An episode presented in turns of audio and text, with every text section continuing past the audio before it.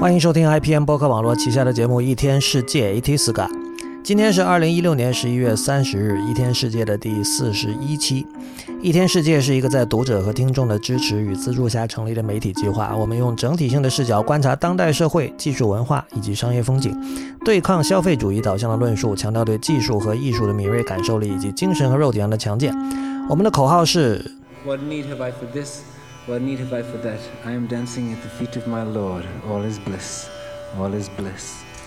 如果你喜欢我们的节目，欢迎成为我们的会员。入会方法请看一天世界点 net 斜杠 member，一天世界的全拼点 net 斜杠 m e m b e r。您也可以直接通过支付宝打款入会，只要将款项打入我的支付宝账号 hi at 如一点 li，也就是 h i at r u y i 点 l i 就可以了。请在添加备注栏注明您想用来接收会员通讯的邮箱即可。年付三百四十元，月付会员三十四元，年付有八五折优惠。再次播报，我们的支付宝账号是 hi at 如一的全拼点 l i。呃，不知道大家有没有看到哈，在 The Verge 这两天有一篇那个 Casey Newton 采访这个 Mark Anderson，著名的这个投资人 Mark Anderson 的文章。Anderson 之前是一个著名的 Twitter 上的话唠哈，但是他在大约半年前吧退出了 Twitter，所以很长时间没有听到他的声音了。这次的 Verge 借了一个大话筒给他，他又可以布拉布拉布拉说了好多。呃，我在接下来的这篇会员通讯里呢，会针对这篇访谈写写我的看法。呃，可以事先预预告的是，这并不是什么正面的看法。呃，如果您有兴趣的话，可以先去看 The Verge 这篇访谈。呃，链接会放在本期节目的这个网站上，请大家多多查看。呃，如果您对我对这篇访谈的意见有兴趣，呃，有的看法有兴趣的话呢，也可以考虑成为我们的会员啊。入会方法在今天节目开头已经说过了。今天我们来谈一下书的问题。呃，最近有两家香港的这个书店，应该说香港的两家书店相继倒闭了。呃，一家是可能大陆的读者已经相对熟悉的，源自新加坡的连锁书店 Page One，呃，中文叫叶一堂。另外一家是呃店址位于铜锣湾的一家叫书的起，呃，Bashir Design Books。呃，很巧，两家都是以设计书为主要特色的书店哈。呃，毫无疑问，实体书店接二连三的倒下，肯定会引来一片这个惋惜之声。呃，但是今天我想对这个爱书之人泼一盆冷水。首先，关于说这个看书重不重要这件事情哈，中文互联网上已经有了非常充分的讨论。说重要的一方呢，大部分都会说一些你很可能很愿意讲给自己的儿女听的道理，对吧？说不重要的一方，归根结底都是出于对抽象符号的不信任，以及对直接经验的重视。如果你问我的话，我想不出什么堂而皇之的一定要读书的理由。在我看来，任何人都不需要这种理由，因为在今天，阅读已经成了每一个人的习惯。没错，即便是我这么讨厌微信的人，也绝对不会认为在微信和微博上的阅读不算阅读。所谓阅读，本质上就是通过抽象符号进行的虚拟现实体验。你不需要去旧金山的 Moscone Center，也可以参加苹果的发布会；你不需要购买时光机，也可以回到一九六零年代。如果说抽象符号能够让你暂时忘掉周围的真实世界，那种行为毫无疑问就是阅读。那么书是什么呢？纸书事实上和 Oculus Rift 一样，是一种试图将真实世界、将三次元世界屏蔽掉的东西。上述这个意象最典型的体现，就是很多人小时候晚上偷偷躲在被子里，打着手电筒看小说的经验。但即便是正常的阅读姿势，书页的四条边框也会将你的视线锁在了一个小小的范围之内。从这个角度思考，书就和柯布西耶笔下的房子一样，是一台机器。如果按照柯布西耶的说法，把建筑定义为用来居住的机器，那么书就是一种最原始的用来反居住的机器。这是因为书是最早的互联装置，它通过抽象符号让处在不同时间和空间的人类互相连接。这种连接促成的正是移动性 （mobility）。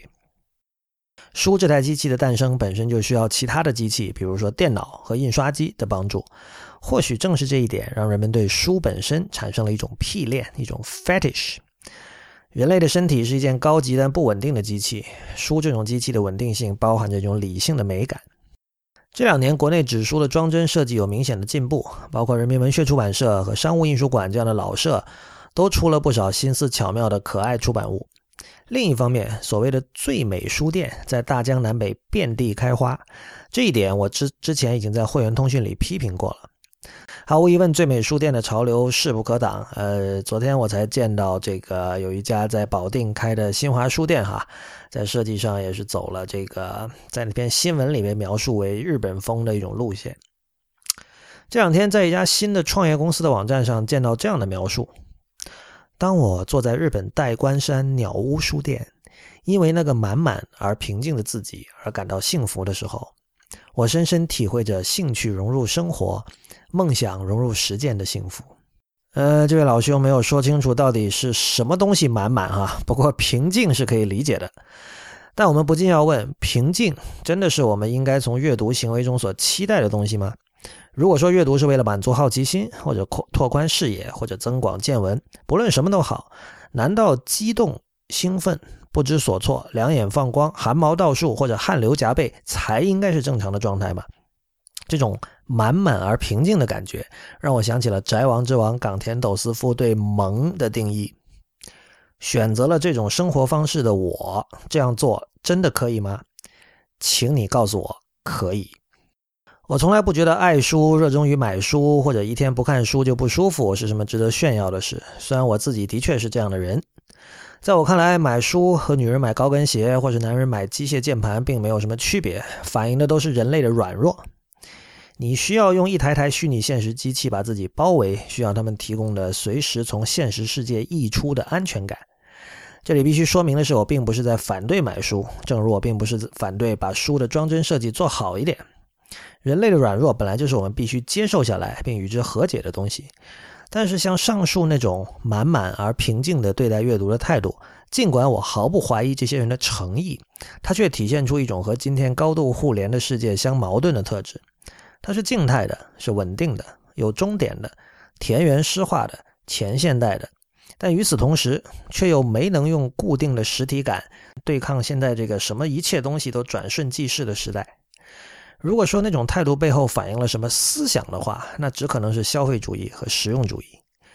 所有那种把用户想象成坐在简约风环境里对着 Mac 或者 iOS 设备进行高尚阅读的人，你们真的和那些参加各类雅集的老板们没什么区别啊！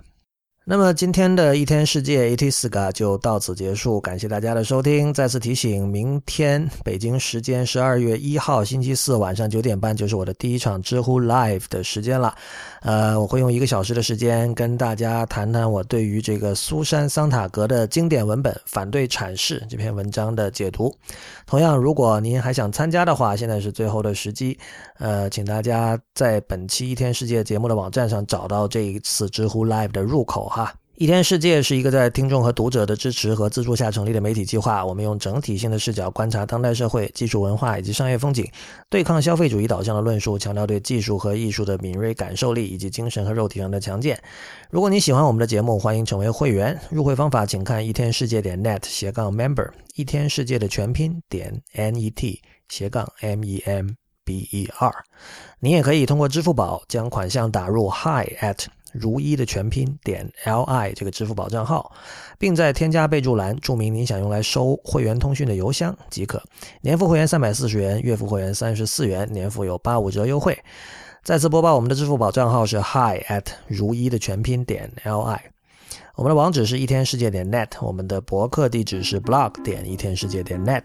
我们在新浪微博叫 at 一天世界四个汉字 I P N，在 Twitter 和 Instagram 都是叫一天世界的全拼 I P N。